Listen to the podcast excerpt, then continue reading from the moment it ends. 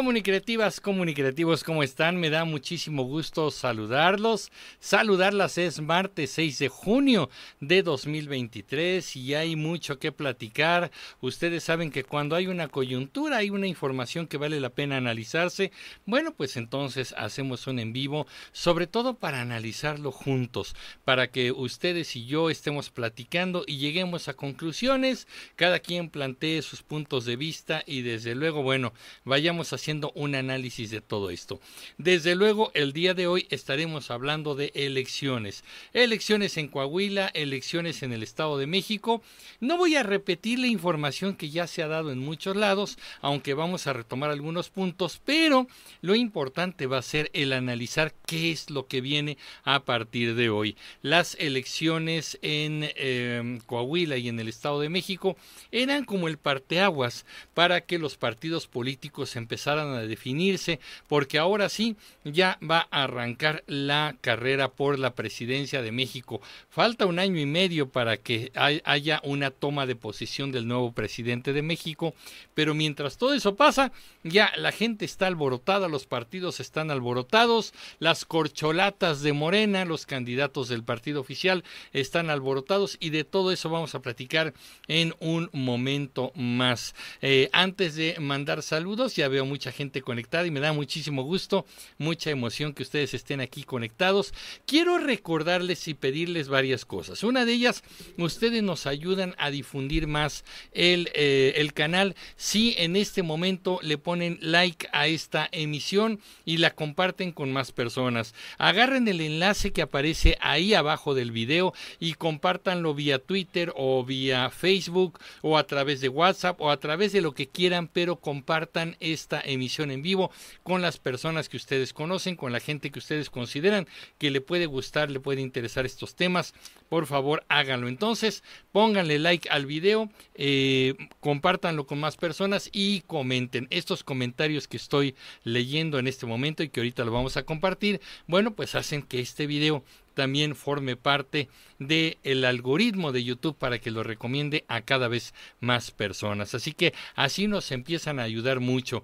Pueden ustedes hacer aportaciones, desde luego con el Super Thanks, con el Super Chat. Así que hay muchas maneras de apoyar al canal y les pedimos que nos apoyen con toda la posibilidad. Hay formas que pueden apoyar ustedes haciendo aportaciones y otra simplemente compartiendo, dando like, comentando que eso no cuesta nada. Ok, muchas gracias. Antes de entrar en tema, voy a mandar saludos y a leer sus comentarios, que me da muchísimo gusto. América, como siempre, al pie del cañón. América, buenas noches. Gracias, qué bueno que estás con nosotros. El like número uno, dice América. Yexan Tobar ya esperaba el video. Gracias, Yexan. Pues aquí estamos. Eh, gracias por estar aquí. Erendira, ya somos dos, dice, esperando tu chat para escucharlo, analizarlo, enterarnos de todo aquello que nos compartes. Gracias, gracias gracias. Serendire también al pie del cañón, también como siempre apoyando, comentando y haciéndonos fuertes aquí en el canal. Pacheco, hola maestro Emilio, dice, hice una reforma electoral para fortalecer la democracia en México. Podría revisarla y sugerir mejoras. Gracias. Pacheco, con mucho gusto. Bueno, pues conoces el correo comunicreando arroba gmail.com. Mándame un correo y con muchísimo gusto lo comentamos. Alfredo Rangel, saludos mi estimado Emilio, siempre un gusto escuchar y ver tus videos con análisis de forma objetiva y crítica. Un abrazo, gracias Alfredo, gracias y saludos, abrazo de regreso. Eh, Yexan, eh, qué buena intro, gracias, qué bueno que te guste. José Telles, buenas noches, buenas noches José. Eh, gran Luz Solar, qué bueno que andas por acá, qué gusto también verte. Saludos desde CDMX, como siempre, Gran Luz Solar, también de nuestros comunicativos constantes y frecuentes. Gracias. Mauricio Montes también, buenas noches. Saludos, Mauricio, gracias por estar aquí. Carlos Márquez, saludos desde Chico Loapan, allá eh, rumbo a Texcoco. Saludos, Carlos. Eh, de Kruger, vale, Emilio Duro contra todos. Ok, bueno, pues vamos a ver qué tal. Carlos Márquez, estoy dando clase de historia y pongo tus videos como sitio de interés. Gracias, Carlos. Ah, pues qué buena onda. Eh, luego me cuentas, ¿no? En dónde das clases. Gracias. Alejandra Ceballos, saludos desde Jalapa, Veracruz. También Alejandra, gracias. Ahora estamos como noticia. Ah, mira, bueno, pues ahí está. Sí, por supuesto. Jalapa, ahorita me cuentas un poco más, Alejandra. Eric Carlos Huerta, buenas noches, don Emilio. Hola, Eric, ¿cómo estás? Luis Eduardo Candelario Mora, saludos desde Naucalpan, Naucalpan en el Estado de México. Ahorita les voy a contar varias cosas de por allá. Eh, Luis Eduardo allá. José Telles, yo esperando la visita ahora a la Cámara de Diputados. Bueno, vamos a ver si lo organizamos. Hoy te están vueltos locos, no hay eh, periodo de sesiones, pero pronto, pronto, vamos a ver qué tal. Mauricio, ¿cómo está? Muy bien, muchas gracias. Eros, saludos, puede mandarle saludos a Diana Lupita Coral y su hermano. Por supuesto, saludos a Diana a Lupita, a Coral y a su hermano. Bueno, pues ojalá tenga el nombre del hermano y le mandamos saludos. Claro que sí, con mucho gusto. César Eduardo Sánchez Pérez, yo tengo que acabar un proyecto sobre la política monetaria durante 1994-2000. Ah, qué fuerte. Saludos desde Coyoacán. Bueno, el 94 entra este pues entra Cedillo ya como presidente de la República después del asesinato de Colosio. Eh, se da el famoso error de diciembre una devaluación que triplicó en una sola noche eh, el valor del dólar frente al peso. No una tragedia económica. Qué periodo tan interesante ¿eh? pues sí estás hablando del periodo del entonces presidente Cedillo. Oscar Tobar saludos profesor Emilio. Ya estamos por aquí para tomar una buena dosis de política y análisis. Gracias, Oscar. Pacheco, le mandé la reforma, un gusto. Ok, la voy a leer con muchísimo gusto y con mucha atención. Gran luz solar, en Edomex si evaluamos votos contra población total electoral. Se presenta este panorama, 25% Morena y compañía, 21 PRI compañía, 2% nulo, 3 no, por ciento no contabilizados y 49 ninguna cubría sus expectativas. Y vamos a hablar de eso. HAL 9000 también frecuente, comunicativo. Buenas, Emilio. Saludos, HAL. Qué bueno que estás por aquí. A ver, vamos a entrar en tema y ahorita sigo leyendo sus comentarios. Pero me parece interesante que le entremos al tema porque hay varias cosas que decir. Ustedes lo saben bien, este eh, sábado, eh, este domingo pasado, pues hubo elecciones en dos estados de la República. Es interesante porque el sábado 4 de junio eh, son unas elecciones muy raras porque son elecciones que cambian de gobernador en esos dos estados y es un año antes de la elección presidencial. Los calendarios se movieron y estos dos quedaron así, Coahuila y el Estado de México. Muchos analistas consideran que el Estado de México en particular es el laboratorio electoral para entender un poco hacia dónde se van a mover las elecciones del presidente del siguiente año.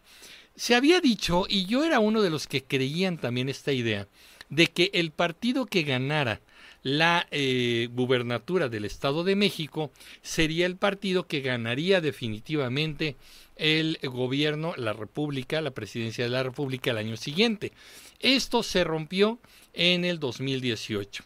Eh, en el 2017 hubo elecciones en el Estado de México y ganó Alfredo del Mazo del PRI y muchos decían, pues ya está, ya está cantada, eh, va a ganar el PRI en 2018.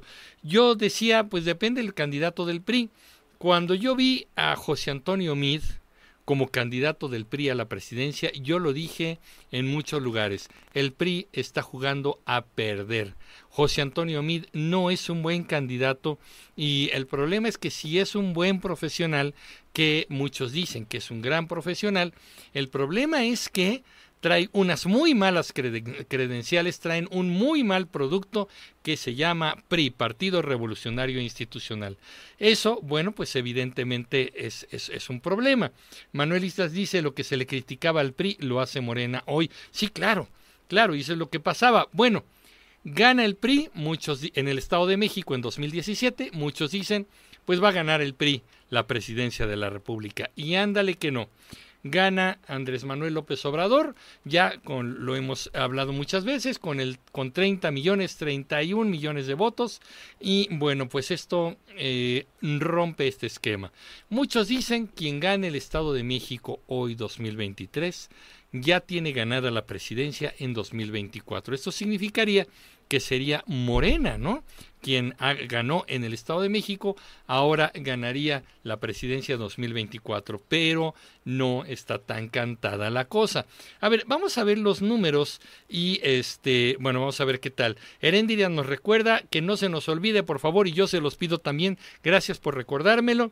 Eh, dar clic a la manita con el dedito arriba. Regálanos un like en este momento y esto nos ayuda muchísimo para el canal y para que lo recomienden a más personas. Muy bien, vamos a ver los números, ¿qué les parece? Voy a darles unas pantallas que les preparé y creo que les van a gustar. Primero, vamos a ver cómo quedó Coahuila.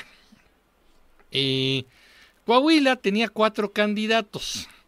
Era ya una victoria cantada que Manolo Jiménez por la coalición PAN-PRI-PRD iba a ganar. Muchos le apostaban a que Armando Guadiana, además amigo personal de López Obrador, pues sería un candidato fuerte para que Morena ganara por primera vez en Coahuila y, y fuese un partido diferente al PRI. Manolo Jiménez tiene una extracción priista. Muchos la acusan de pertenecer a una familia que ha sido cacique en Coahuila, que han sido gobernadores, presidentes municipales, funcionarios, que es la familia Moreira. También de un pasado espantoso, mucha corrupción, un pasado muy oscuro, y bueno, a eso se le... Eh, se le acusaba Manolo Jiménez, sin embargo, Armando Guadiana nada más no dio el ancho. También estaban Ricardo Mejía Verdeja, quien Morena hoy lo sigue acusando de ser pues el traidor de Morena, ¿no? Porque él era subsecretario de Seguridad a nivel federal en el gobierno de López Obrador y de pronto dejó el puesto para irse de candidato. Él quería la candidatura de Morena, no la obtuvo, se la dieron a Guadiana y entonces dijo, ah, pues ahora hago mi berrinche y me voy al PT. Morena está enojadísimo con ellos, con él, con Ricardo Mejía, porque dicen que, bueno, gracias a que él dividió el voto, perdió Armando Guadiana. Yo creo que Morena también tiene que darse cuenta que tenían un candidato espantoso, muy malo, caricaturesco, era un personaje más de cómic de los supermachos, de aquellos cómics de los años 70, que en realidad un político serio y respetable. Yo creo que Armando Guadiana solito se fue para abajo. Y finalmente también Lenin Pérez por la unidad este por Coahuila, Unidad Democrática por Coahuila, por este era el cuarto candidato. A ver, vamos a ver los números. Manolo Jiménez gana con 56.51% de los votos y el siguiente, el segundo, es Armando Guadiana con 21.01% de los votos. Es decir, Manolo Jiménez ganó por paliza. Una diferencia tan grande, bueno, pues ya no se cuestiona, no se puede decir, ay, ¿de quién fue la culpa? Este, la culpa fue de la lluvia, la culpa fue de que la boleta estaba confusa. No, no, no, no, no, no. Aquí es contundente y es el problema lo que está pasando en Coahuila. Y bueno, pues ahí sigue, entonces seguirá gobernando el PRI, ahora con una coalición con el PAN y con el PRD, pero bueno, Manolo Jiménez con extracción eh, más, más priista. Si ustedes se acuerdan, eh, y, no, y si no lo han visto, búsquenlo, pongan así Comunicreando Coahuila. Yo estuve en un debate que se organizó en Coahuila, me invitaron a presenciar el debate, ahí estuve y bueno, ahí tengo saludos de, de Armando Guadiana, de Manolo Jiménez y de Lenin Pérez, tengo saludos para los comunicreativos y para Comunicreando. Vean ese video, búscanle así, Comunicreando Coahuila y lo van a encontrar y, y, van a ver estos saludos. Bueno, pues ahí está. Este dice Carlos Márquez, es una pena. Ah, no, Gran Luz Solar, Edomex es un experimento, pero en 2018 ganó Delfina, pero no imputó para recibir dinero a cambio para 2018. Ahora, 2023, Delfina regresó a cobrarle el favor a Del Mazo, ya estaba negociado. Eso dice Gran Luz Solar. Carlos Márquez es una pena lo que hizo nuestro gobernador. No eran las 10 de la noche, hora quizá tomada como el último conteo del PREP, y el gobernador salió a reconocer la victoria de Delfina. Ahorita vamos a ver los números del Estado de México. Mauricio Montes, jajaja, no puedo creer que Mario Delgado haya puesto a Guadiana. Pues es que creo que ahí sí ni, ni fue Mario Delgado, ¿eh? fue como una encomienda del presidente porque son muy cuates y hay contratos millonarios y, y bueno, incluso Guadiana es un poco la razón de por qué López Obrador no le apuesta a las energías limpias, porque Guadiana es un empresario minero que explota el carbón en Coahuila y en otros estados. El tipo es multimillonario y tiene contratos millonarios con el gobierno. Mejor quemar carbón para que este señor siga teniendo dinero que apostarle a las celdas solares o a los generadores eh, de electricidad mediante el viento, en fin, ¿no? Eh, Irrantanis Godoy, buenas noches. Eh, señor Pineda, ya llegué a la reunión. Bienvenido, Irrantanis. Gracias por estar aquí. América, la verdad fue un fraude. Lo de Delfina en redes sociales. Er, Ale era ganadora. Vamos a hablar de eso porque yo tengo algunos asegúnes, América. Vamos a platicarlo un poquito en este asunto. Vamos a ver los números del Estado de México. Ahí están. bueno, esto era cuando teníamos ya eh, el mediodía, pero no se movieron mucho estos números.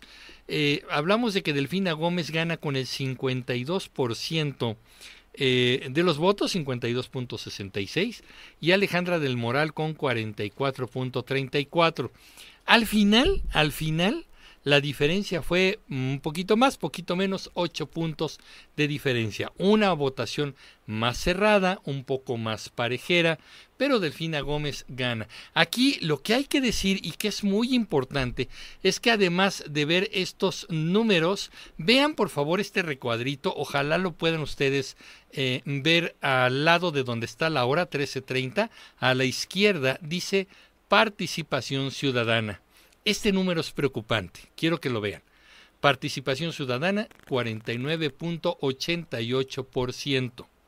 Esto quiere decir que el 50%, un poquito más de la mitad del padrón electoral en el Estado de México no salió a votar. La mitad de los electores ciudadanos mexiquenses que pudieron haber decidido por su Estado, por una o por otra razón, decidieron no salir a votar. A pesar de la gran expectativa, de la gran campaña, de todo lo que se cantaba, era importante el Estado de México, pues ¿qué creen? Que la mitad de los mexiquenses decidieron quedarse en su casa o salirse a algún otro estado de la República o lo que sea, pero no consideraron importante, trascendente, vital salir a votar. Eso a mí me parece muy grave y esta es la parte que quiero que analicemos, ¿ok? Que esto es, esto es muy, muy importante. Eh, América dice definitivamente hace falta una verdadera oposición. Para allá vamos a ir, fíjate, se va a poner bueno. Y Atom a Clavara, a Kiavara, no olviden dejar su like. Gracias, Atom, muchas gracias. Mauricio Montes, la cosa es que Delfina estaba bien apadrinada. Bueno, Cheli Jiménez, buenas noches, señor Emilio. Saludos, Cheli, gracias. Este, en redes sociales, dice América, salen videos donde se hace constatar que les pagaban a la gente dos mil pesos porque votaran por Delfina. Es que aquí tengo que decirles algo que es muy importante. Se me fue este título. Ok, tengo que decirles algo que es muy importante. Este asunto de los, de los malos manejos electorales, eh, fueron de los dos lados. ¿eh? Fue terrible. La compra de votos, la coacción, la amenaza, los regalitos, las despensas, que el tinaquito, que lo... Hijo, lo hicieron los dos lados. Obviamente, Morena tiene mucho más dinero, pero no podemos decir que es que fueron los malvados del PRI, PAN, PRD o los malvados de Morena. Los dos estuvieron del lado malvado porque ambos también estuvieron coaccionando el voto, amenazando, comprando, motivando, tratando de hacer todo lo posible por eh, ganar esos votos. Así que evidentemente de los dos lados hubo coacción de voto, compra de voto y pues eh, todo este asunto. La parte, y hay que distinguir una cosa que es el trabajo de, campo, la compra de votos directamente con los electores y otra cosa es el trabajo del Instituto Electoral del Estado de México, obviamente respaldado por el INE. Esa parte funcionó bien. El INE contó los votos de las urnas bien, con transparencia, con eficiencia, sin problemas, sin contratiempos, sin este, asuntos o eventos o percances que reportar y que lamentar. La parte del Instituto Electoral del Estado y el INE federal hicieron bien su trabajo. ¿Dónde estuvo la trampa? En el, en el campo, en el terreno, a nivel de piso. Ahí los partidos hicieron cuanta cosa este y además de una manera muy cínica, muy abierta. Ya ahorita los partidos, mm, particularmente Morena, pero también hay que decirlo de los otros partidos, ya no les importa si los graban, ya no les importa si los cachan con el dinero, ya no les importa si los cachan con los regalos, con las despensas. El chiste es ir a jalar todos los votos que se puedan. Y ahí está el problema, ¿no? Ahora, aquí hay que decir algunos detalles muy interesantes. La oposición dice, miren, fue un empate técnico porque, pues sí, perdimos el Estado de México, pero ganamos Coahuila. Vamos a ver los porcentajes, vamos a ver las cosas. A ver, yo creo que la, la, mm, la oposición también anda dando patadas de ahogado y no están haciendo una autocrítica, no están haciendo un análisis de dónde está la falla de la oposición y sobre todo están queriendo cantar victoria en donde no necesariamente la hay. ¿Por qué les estoy diciendo esto? Chequen esto que les voy a mostrar. Por favor, chequen este, esta, esta cuenta. Dicen, ay, es que somos un empate. Perdónenme, pero no. La representación, la cantidad de ciudadanos que representa un Estado y otro no tiene nada que ver. No, no, no hay comparativa, vaya. Coahuila, en su territorio, es un territorio amplio, tiene 3.147.000 habitantes. Poquito más, poquito menos. 3.147.000 habitantes el estado de Coahuila. Mientras que el Estado de México, que además es un territorio gigantesco y la parte oriente no se parece a la parte poniente, es todo un asunto ahí, el Estado de México tiene 16 millones 992 mil habitantes. Prácticamente podemos cerrar al Estado de México en 17 millones de habitantes. Contra 3 millones de Coahuila, no hay un punto de comparación. No sé si ustedes estén de acuerdo conmigo, pero ahí está el punto, ¿no? O sea, no podemos comparar de, este punto eh, una cosa y la otra. Yo tengo que decirles que, eh, por un lado, sí están las, las eh, trampas, por otro lado están los, los regalos, las compras de votos, muchas cosas, pero también hay que decirlo abiertamente, los candidatos en el Estado de México no entusiasmaron a los electores. Por eso vimos esta gráfica de 50% de electores que no fueron a votar. No fueron a las casillas. Entonces, ¿qué pasó? La oposición no emocionó a los ciudadanos. Delfina yo creo que tampoco tiene ese carisma, tampoco tiene esa posibilidad, pero hubo un aparato de Estado que se movió muy bien, un manejo estratégico de los eh, líderes territoriales de Morena y ahí pues lograron captar votos. Volvemos al punto. La elección fue más o menos pareja. Hay ocho puntos de diferencia, que son bastantes. No puedo decirles que es una elección casi en empate técnico. No, ya ocho, ocho puntos de diferencia entre una candidata y la otra ya es significativo. Pero yo creo que ese es el gran punto.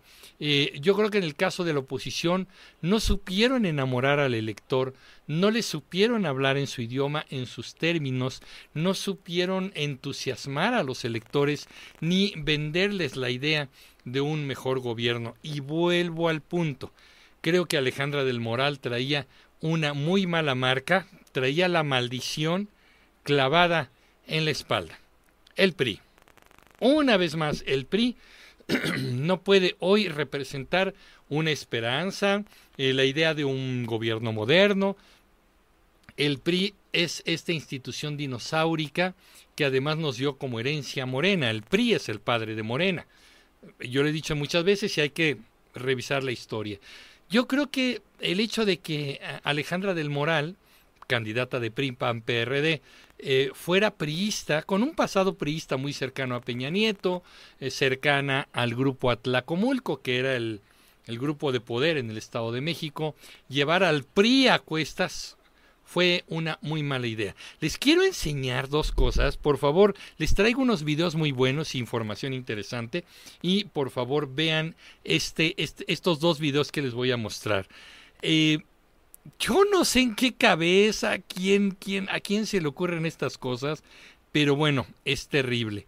Entre las personas que salieron a pedir el voto por Alejandra del Moral, fue, por ejemplo, un ex gobernador del PRI, Arturo Montiel. Arturo Montiel fue un gobernador del Estado de México acusado de corrupción. El hombre se llenó las manos de dinero del Estado de México.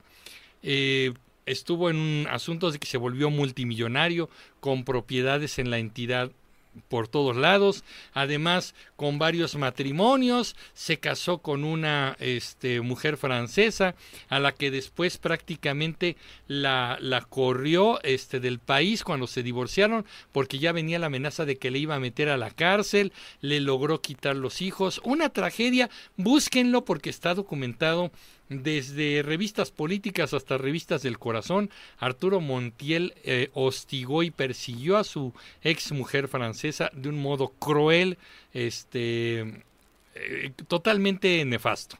Bueno, este señor salió a las redes sociales a pedir el voto de los mexiquenses. Quiero que vean este video de Arturo Montiel en TikTok y en Twitter pidiendo el voto de los mexiquenses. A todos los mexiquenses los invito a votar este próximo día 4 de junio por la maestra Alejandra del Moral. No dejen de ir, todos somos valientes y vamos a votar por Alejandra del Moral. ¿En qué cabeza de qué estratega demonios cabe poner este sujeto ya con trabajos habla, ya no puede estar parado, es un dinosaurio con una carrera de corrupción gigantesca, una cola que le pisen terrible, con un prestigio negro totalmente. Y el hombre, alguien dijo, ay, señor Arturo Montiel, salga a invitar al voto. O le habrá salido a él del ronco pecho, le habrá dicho a su esposa, oye, pues pon el celular, grábame y vamos a pedir el voto de los ciudadanos. Qué cosa más espantosa. Tú no puedes revivir muertos que además son muertos con muy mal eh, pasado, no los puedes apestosos, malolientes, como dijo Denise Dresser, lo vamos a platicar más al rato, este, no puedes sacar a estos muertos que ya apestan a que entusiasmen a la ciudadanía. Yo no sé si ustedes se motivaron con esta vitalidad del hombre. Ahora, vital me parece que es, porque vamos a ver otro video en el que aparece su esposa. No critico, no juzgo, solamente hago la anotación, muchos años, yo creo que varias décadas más joven que él, porque el señor pues, le gusta casarse frecuentemente, entonces sale con su esposa a hacer otro video para incentivar al voto ciudadano. Hola, buenos días, los saludamos con mucho afecto. Este es el día en que debemos ejercer nuestro derecho al voto. Qué barbaridad. No, no, no, no, no, no. No sé qué piensen ustedes, pero bueno, ejemplos como este han ocurrido en muchos lados y están los partidos, este, especialmente la oposición, está rescatando dinosaurios asquerosos que no van a ayudar para nada a nivelar el voto, ni van a incentivar, ni siquiera están proponiendo una idea de, de una nueva política. A mí me parece terrible este asunto. Ahora, quiero platicarles algo. Déjenme platicarles algo y, pongan atención aquí porque les voy a enseñar unas fotos y todo. Eh, ¿Se acuerdan que les dije hace un momento que estuve yo en Coahuila porque me invitaron a ir a observar un debate que se dio allá en Saltillo, el debate de los candidatos a Coahuila? Insisto, ¿quieren ver el video? Se los hice, está ahí, pongan eh, Comunicreando Coahuila y lo van a encontrar. Ahora, otra cosa que no les pude platicar en su momento porque ya era el tiempo electoral, pero quedaba yo como pendiente de platicarles, es que también me invitaron a una a unos pues no eran debates, pero eh, fueron unas dinámicas que se organizaron que se llamaban diálogos ciudadanos.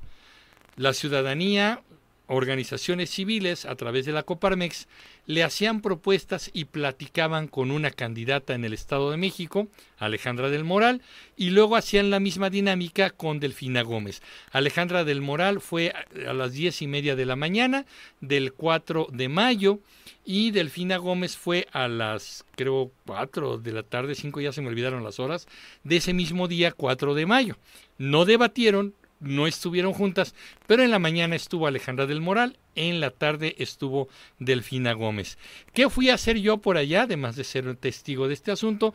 Este, me invitaron a dirigir cámaras, eh, porque estábamos ahí involucrados un poco con la producción de este evento. Aquí les voy a enseñar esta foto, ahí nos estamos pues peleando no sé qué estaba pasando ahí, había un detalle técnico y entonces estábamos clavadísimos en el centro de control, un centro de control que se hizo en la parte trasera del gimnasio principal de la Universidad del Valle de México de Lomas Verdes. Ahí se montó lo que se llama el house, donde están todos los equipos de audio, de video, de cómputo, de gráficos. Ahí está, ahí estamos todos. Aquí hay otra este otra perspectiva, miren. Ese peloncito pues soy yo, ¿verdad? Ahí está el house y afuera está el escenario. Ese fue la hora de Delfina Gómez. Entonces aquí estábamos nosotros y ahí estaba todo este asunto. Este, me, déjame que les diga que me tocó pues estar ahí. Yo quería aprovechar el hecho de que estaba en esos diálogos para hacerles un video sobre el Estado de México. Al final, entre los trabajos y todo ya no pude juntar suficiente material y por otro lado quería yo tener alguna cercanía con las candidatas, así como en el video de Coahuila, en el que abiertamente Guadiana, Manolo Jiménez dijeron saludos a Comunicreando, saludos a la comunidad de Comunicreando. Yo quería algo así con Alejandra del Moral y Delfina Gómez, y pues no lo logré. Vean, eh, les voy a platicar y aquí tengo el video, perdón, eh, tengo el video con Alejandra del Moral. Normalmente yo echo a andar el celular porque no, tenía, no llevaba cámara, estaba yo haciendo muchas cosas. Entonces con el celular lo echo a andar y le lo pesco a la candidata, ¿no? Candidata. Para nuestra hay trato como de abordar. Para nuestra comunidad en YouTube, un mensaje rápido, candidata. Saludos a todos los de YouTube. Gracias. Saludos a todos los de YouTube, dice. Este, no, no, no hubo manera. Iba rápido, se estaba yendo, este, fue caótico, pero no se acercó. O sea, como que, como que no sé si entendían el asunto. ¿Por qué no tengo un video de Delfina Gómez? Porque en el momento en que Delfina Gómez se bajó del escenario, Traía un equipo de seguridad impresionante. Este rollo que los guaruras se terminaron y todo este asunto, no.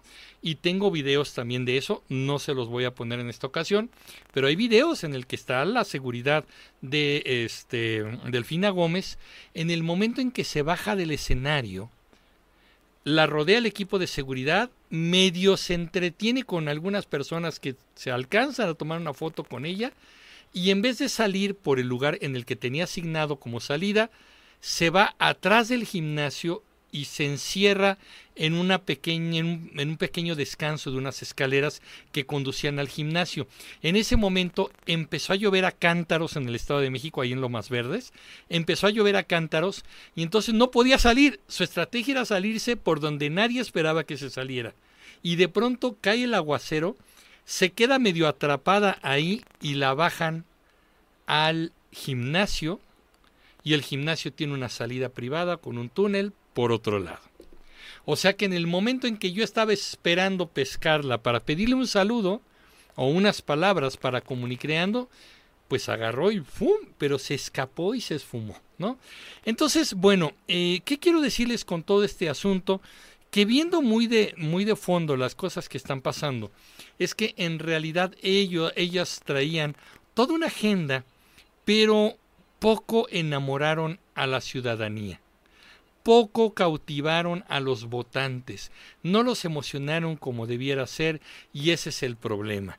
Estamos teniendo políticos una vez más que lo único que les preocupa es que el voto se garantice a través de dádivas, a través de regalos y pues lo demás no sé. ¿Será que qué? que pues hay que caigan los que tengan que caer. Finalmente al ganador le conviene, aunque hay un abstencionismo muy grande, al ganador le conviene, aunque haya ganado por tres votos y el otro haya ganado por, perdido por dos y faltaron diez mil votos, no importa, ya gané con mis tres votos, sáquense a volar, yo ya gané, ¿no? Ese es el gran problema. Eh, finalmente les quiero mostrar esta otra imagen que ya no tomé yo, esta fue del día de ayer lunes, lunes 5 de junio, en el cual pues ni tardos ni perezosos los tres líderes de los partidos de oposición principales, PRI, PAN, PRD, hicieron una conferencia de prensa, hicieron esta bonita ceremonia de firma, una vez más, porque creo que ya van como la cuarta vez que firman una alianza, y ahí está, ay, la firma, ay, Jesús Zambrano, ahí está Alejandro Moreno, que el día que perdió este del moral traía su chamarra que decía Alito, se quiere mucho, yo me voy a hacer una chamarra que diga Emilito, ¿no? O algo así, porque ah, cómo nos queremos. Ahí está Jesús Zambrano, Marco Cortés va a aparecer por ahí. Ay, qué divertidos estamos todos. Va por México 2024. Alejandro Moreno, pues este ya, ya estaba la firma. Ay, ay, Marco Cortés, ay, ay, pásale, pásale, manito. Vente a firmar. Este, yo sigo pensando que la oposición está perdiendo el tiempo peleándose entre ellos, diciendo que no se pelean, pero en realidad sí se están peleando, siguen sin ponerse de acuerdo en cuál va a ser el método de selección de eh, su candidato. Y sin ir más lejos, hace unos eh, minutos antes de entrar al aire con ustedes, miren, ahí está su alianza, qué bonito póster para la foto, para la conferencia de prensa, todos muy bien. Hace unos minutos en el programa de Loret de Mola eh, estuvieron presentes tres candidatos eh, de extracción panista, eh, de los cuales, híjole, pues vuelven a hablar de unión, que hay que presentar al mejor candidato, la mejor posibilidad de la oposición, el mejor perfil pero siguen peleándose entre ellos. Ahí, a cuadro, en cámara, en la entrevista, eh, uno decía, es que yo no estoy de acuerdo ya en seguir con el PRI, el otro dice, es que sí deberíamos de seguir con el PRI, no, es que deberíamos elegir al candidato con base en esto, yo no estoy de acuerdo, mejor lo deberíamos elegir con base en el otro.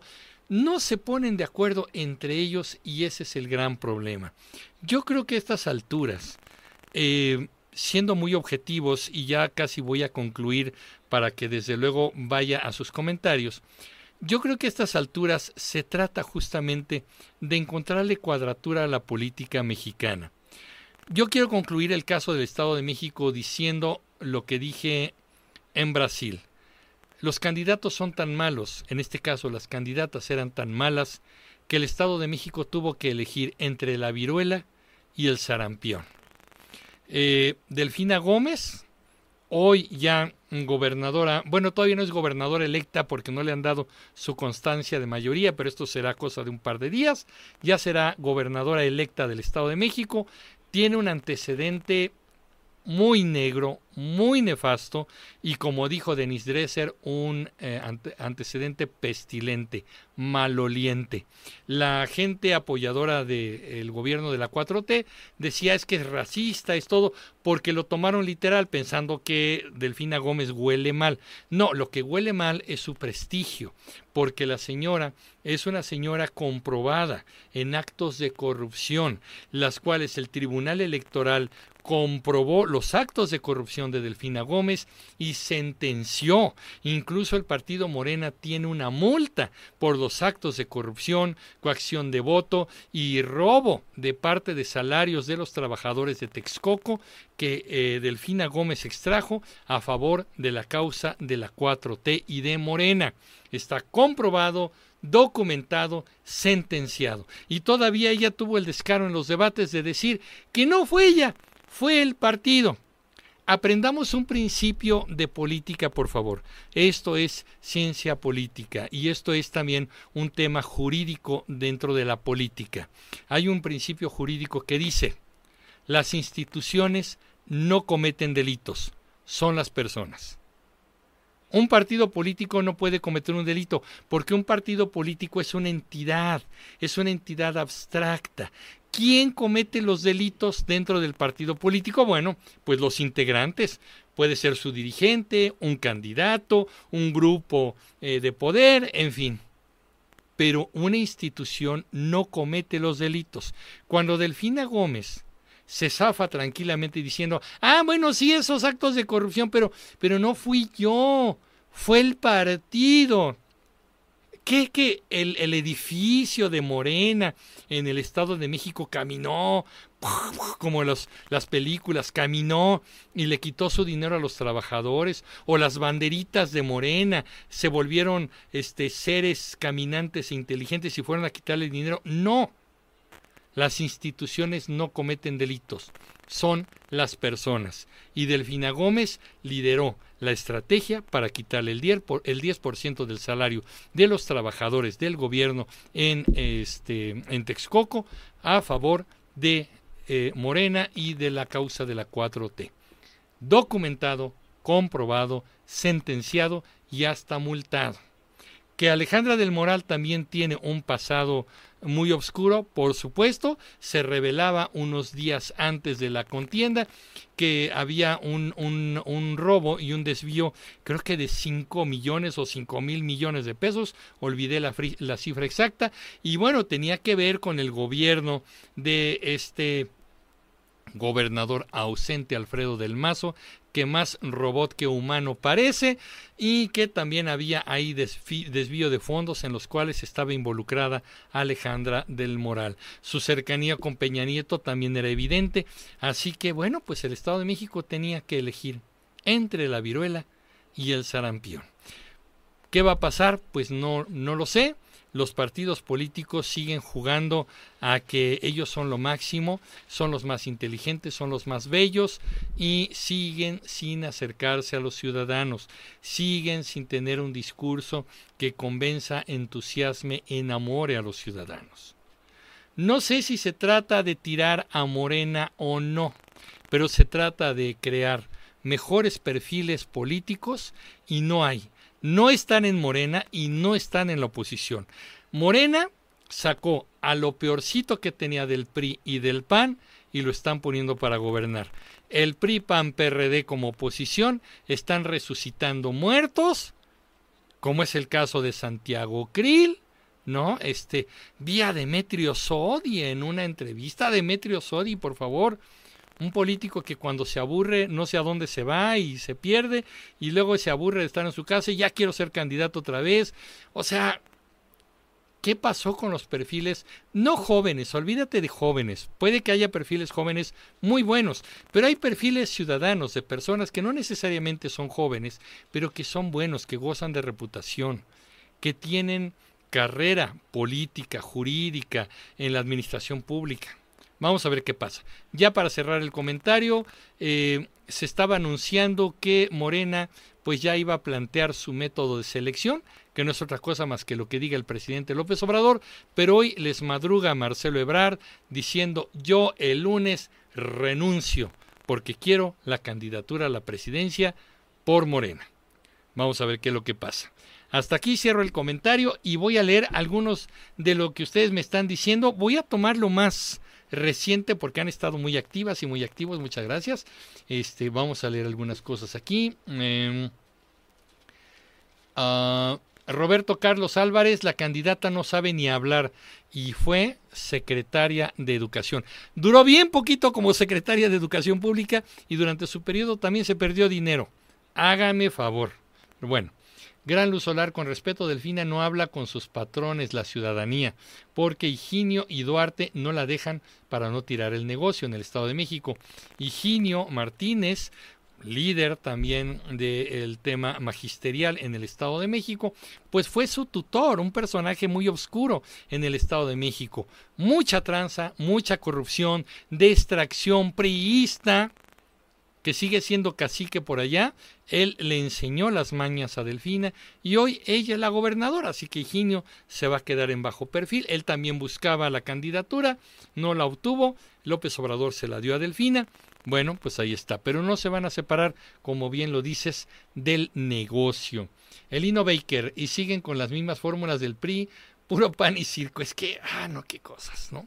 El PRI yo creo que es una muy mala marca y lo que toque lo va a manchar. Eso lo he pensado siempre. Chely Jiménez, la oposición debe tener nuevas estrategias para poder ganar en el 24 y hasta la fecha no despiertan. Santiago Krill, neta, ¿creen que eso es la joven promesa? No lo sé. México está perdido con una oposición tan pesimista, dice RGL. Miguel Herrera, ¿quién hubiera sido el mejor candidato de la oposición en el Edomex? Francamente no lo sé, no sé qué perfiles podría haber ahí. Este, pero si hubieran dado un poquito más de tiempo, ¿no? No, no, no sé la verdad, francamente. Eh, Roberto Carlos Álvarez Herrera será otro Zacatecas, Michoacán, Colima, Campeche. Son los estados para el año que entra. Yo creo que sí. Gran Luz Solar, ¿qué opina de la declaración de la periodista del saqueo del Edomex, del Mazo y Alejandra, de la noticia en todos los medios del perrito? Ay, este perrito, este, pues sí, un perrito que, mataron de una manera muy fea. Pues sí, no, terrible. Y, y, estaba en el tema electoral, fue ahí en Ecatepec y todo el asunto, ¿no? Este, pues sí, fue, fue muy triste y fue como hay un distractor de las noticias. Pero sí, se estuvo hablando mucho del dinero, del saqueo del Edomex y que ahí estaba como enredada eh, Alejandra del Moral. Heréndira Montiel tenía que votar y apoyar a Delfina como lo hizo todo Morena porque ellos llevan en su mente que el ladrón que roba al ladrón tiene 100 años de perdón. Por eso se sienten los ángeles de Dios. Bueno, pero no, Montiel apoyó a Alejandra del Moral. De hecho, ahí en los videos dice, apoyemos a Alejandra del Moral. Así que bueno, este Roberto Carlos, el peor presidente de México, el pescado macuspano. Ok, gran luz solar. Alejandra ya sabía que iba a perder, ni ella se la creía. Yo siento que ahí había hubo gente que lo planteó, ay, a lo mejor sí gana, ¿eh? pero muy gris. Alan Satarain, buenas noches, maestro, tarde, pero aquí andamos. Saludos, saludos, Alan, gracias, bienvenido. La chica revolucionaria, yo pude haberte ayudado, Emilio, no me imaginé que no tenías contacto para accesar a ellas. Esperaba con ansia tu video de ellas. Yo las fiscalicé en algunos de sus eventos. Ay, oye, pues bueno, en esta no, pero si tienes ahí contacto o manera, pues luego platicamos, ¿no? Nos acercamos porque se viene mucha política, se vienen muchas cosas y no el año entrante, ¿eh? ya prontito vamos a ver a las corcholatas y a los precandidatos. Yo creo que va a valer la pena por ahí acercarnos a algunos de ellos. Te agradezco si existe el conducto, te lo voy a agradecer mucho. Eh, a ver, mm, se me movió hasta acá. RGL, amigo, no había candidato bueno, todos eran una basura. Ah, es que le está respondiendo a Miguel Herrera. Eh, Alejandra Ceballos, como resultado el gobierno Cuitláhuac no manifiesta las causas de la detención. Estamos hablando ahora de Veracruz. Eh, Estamos por el caso de la jueza en Jalapa, está terrible, ahorita se los cuento. Fue detenida por dar resolución al dar liberación a un presunto culpable, pero en la carpeta de investigación no cuenta con la evidencia necesaria. Sí, se detuvo a una jueza, pero no se dice exactamente el por qué. Incluso la familia de la jueza en eh, Veracruz están diciendo que es una persecución política. Cuitláhuac García es un nefasto gobernador de Veracruz, pero que le hace la tarea a López Obrador y por eso López Obrador habla maravillas de él. El hombre viene a amenazar a Norma Piña y a los ministros de la Corte, a la Ciudad de México, diciendo que son unos corruptos y que sirven al poder, mientras en su estado la gente se está muriendo porque la delincuencia está desatada y no tiene freno de nadie. Eso está pasando en, eh, en Veracruz y qué, y qué tristeza, Alejandra, que esté pasando eso. Así es. Eh, Gran Luz Solar Cuadri lo van a sacar en 2024, nivel de políticos excelente y por supuesto me pone risita así. Oye, Cuadri se volvió un comediante, ¿no? Qué cosa. Yo nunca he tomado en serio a Gabriel Cuadri, pero luego anda haciendo ahí show y no sé, no sé, es un tipo muy inconsistente y siempre se mete en broncas. Eh, Kalvanov, señor Emilio, tengo una duda. ¿Por qué usted dice que un político debe ser carismático? Sinceramente, yo preferiría un candidato serio a uno que baila las cumbias populares. ¿Qué dice usted? Sí, ¿sabes qué es lo que pasa? Que lamentablemente la gente que pensamos de esta manera, que queremos políticos serios, profesionales, con propuesta, con trayectoria aprobada, somos los menos. La gente, el ciudadano de a pie, el grueso de nuestro país, y hay que decirlo con todo el dolor, sigue yéndose por las formas. Si le regalan, si le dan un abracito, si el candidato les da un besito y les cuenta un chiste, ¡ay, qué bien me cayó este candidato! Voy a votar por él. Ese es el criterio todavía que tenemos como ciudadanos para elegir a quien debe guiar las riendas de este país. Entonces, pues sí, lamentablemente ese es el punto. Podemos tener gente muy capaz, pero que pues no va a inspirar cosas. Y lamentablemente, si un político de carrera, bien, nos dice, señoras y señores, yo quiero prometerles las glorias del cielo, pero no hay dinero, Vamos a tener que empezar de a poquito. A nadie le va a gustar ese discurso. Llega otro mentiroso y va a decir, mañana mismo se abren las arcas de la nación para darle a todos ustedes un lingote de oro, van a votar por él. Ese es el problema, ¿no? Eh, Gran Luz Solar, ¿qué opina de la noticia? Ah, del perrito, pues que fue horrible, fue horrible. No quiero hablar mucho del tema. Atraparon al infeliz que, que mató al perrito. Espero que lo sentencien. Un policía de la Ciudad de México. Este, el, maltrato animal definitivamente no, no, no me gusta de ninguna de las formas y ustedes lo saben bien. Aquí tenemos muchas veces, han visto ustedes a, Gatito y a Lunita, que son los gatos que yo tengo y miren, de hecho ahí está, hasta se nota la pelucita de los gatitos. Somos, somos muy animaleros aquí. Em, a ver, Eros, el mejor candidato de la oposición del Edomex sería Julián Leizaola. Votaría por él aunque fuera de Morena. No lo conozco, Eros. Habrá que, que ubicarlo mejor. La chica revolucionaria, porque la posición de los logros de los partidos ah, ¿por qué la posición de los logos de los partidos en la boleta se veía Ale por todos lados? Entiendo que al ser candidatura común y coalición el código del IEM así lo dictamina, pero es confuso. Sí, estuvo muy raro. Busquen por favor comunicreando en la posición de los partidos en la boleta. Así, comunicreando la posición de los partidos en la boleta y ahí les explico por qué. Eh, la norma es muy simple el partido más antiguo va hasta arriba a la izquierda, el que sigue va a la derecha y así, así hasta la parte de abajo. Están basados en su año de fundación, por eso normalmente el PAN siempre sale hasta arriba a la izquierda, porque es el partido más antiguo.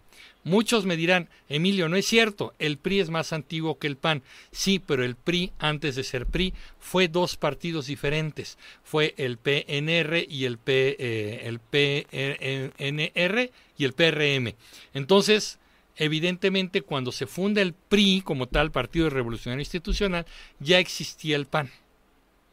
Vean el video Chequenlo por favor, les va a gustar y ahí les explico a detalle por qué y por qué unos logotipos se ven más grandes, otros más chiquitos. Hay gente que dice, ay, es que nos están saboteando, por eso nos ponen abajo. No, hay un criterio que es el año de fundación y medidas exactas para el logotipo. Que Morena no sepa diseñar logotipos es otra cosa. Pero bueno, este, chequenlo por favor, comunicreando lugar de los partidos en la boleta. Así pónganle.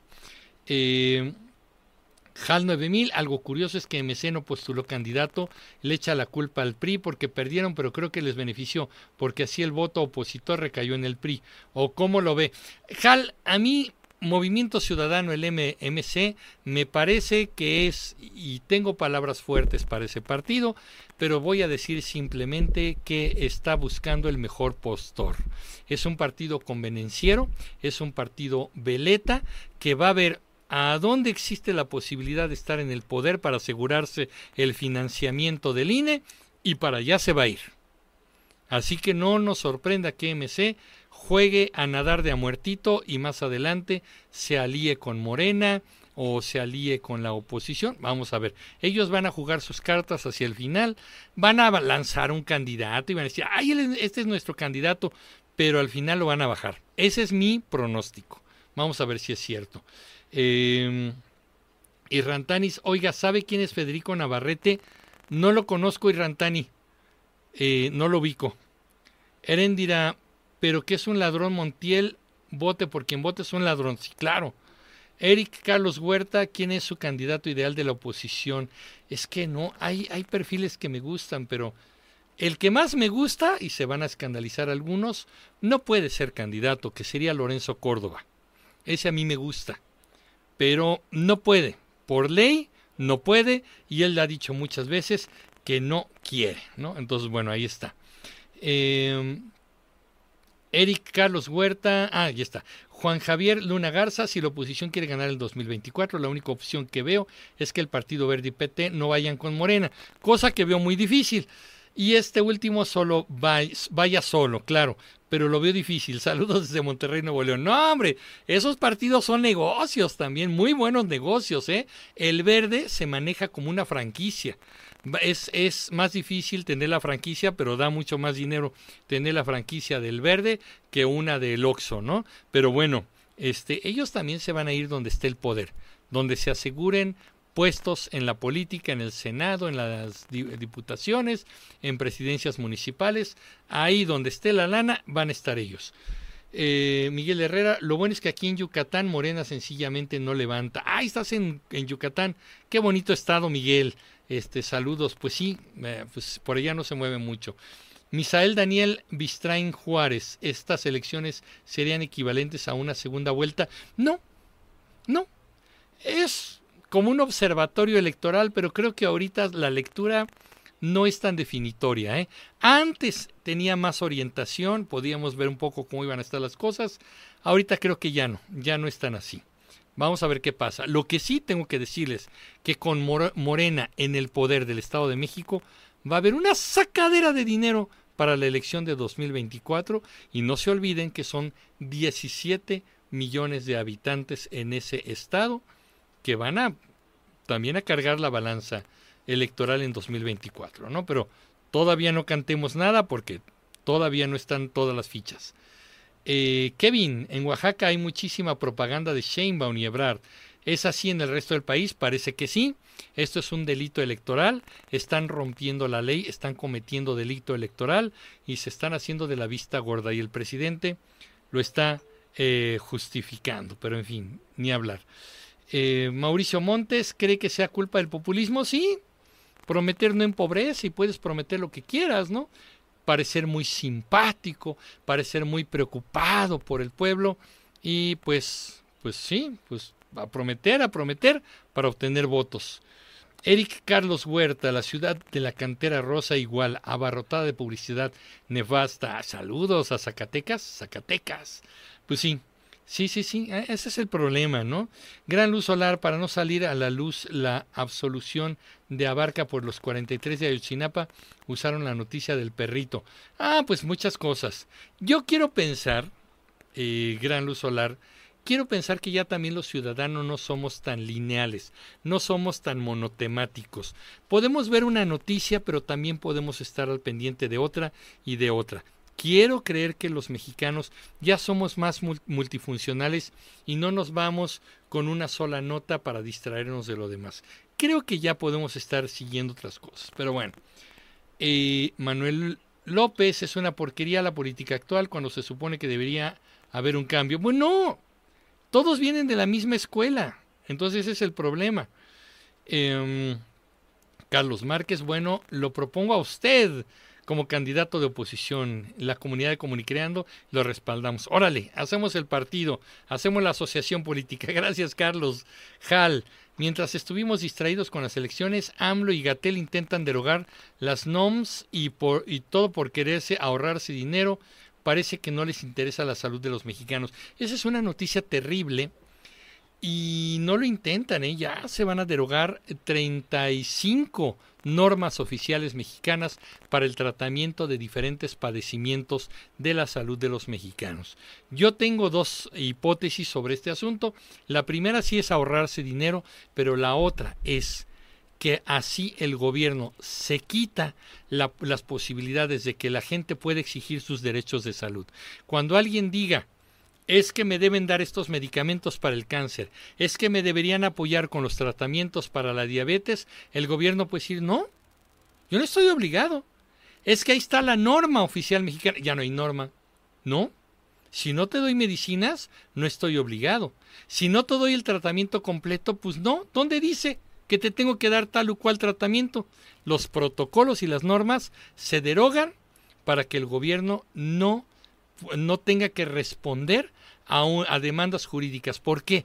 Porque en México ya aumentó un 600% la cantidad de juicios de amparo de pacientes que le están exigiendo al gobierno, dame mi tratamiento, ah, perdón, perdón, dame mi tratamiento, dame mis medicinas, dame el tratamiento que necesito.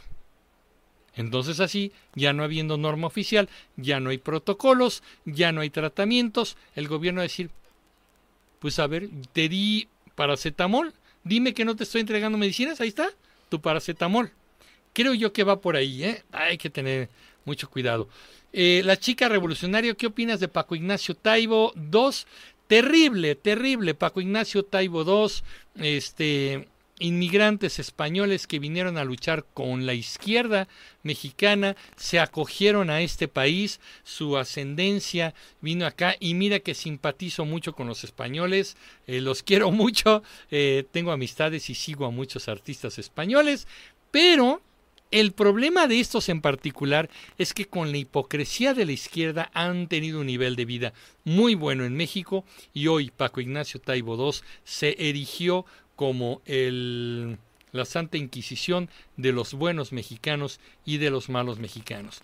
Un tipo que mucha gente dice es un tipazo, yo nunca lo he tratado en persona jamás, pero este dicen eh, no puedo creer que se haya vuelto el personaje que hoy es en día.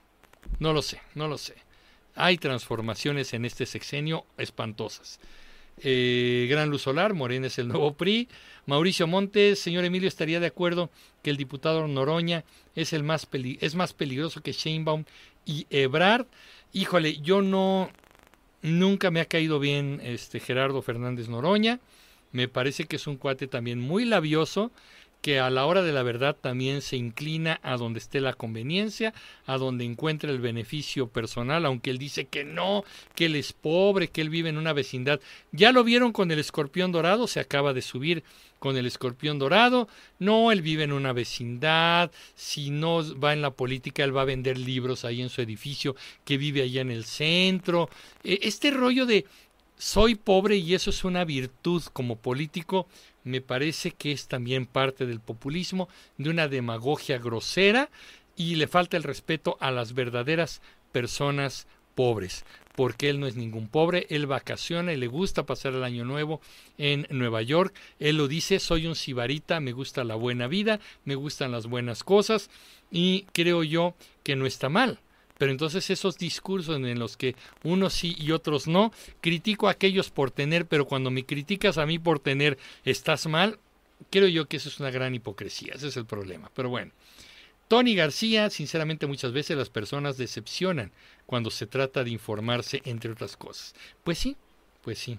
Yo ya hace tiempo que decidí eh, que ya no conocía, ya no quería conocer a mis ídolos. Por ejemplo, mis ídolos musicales no quiero llevarme una decepción.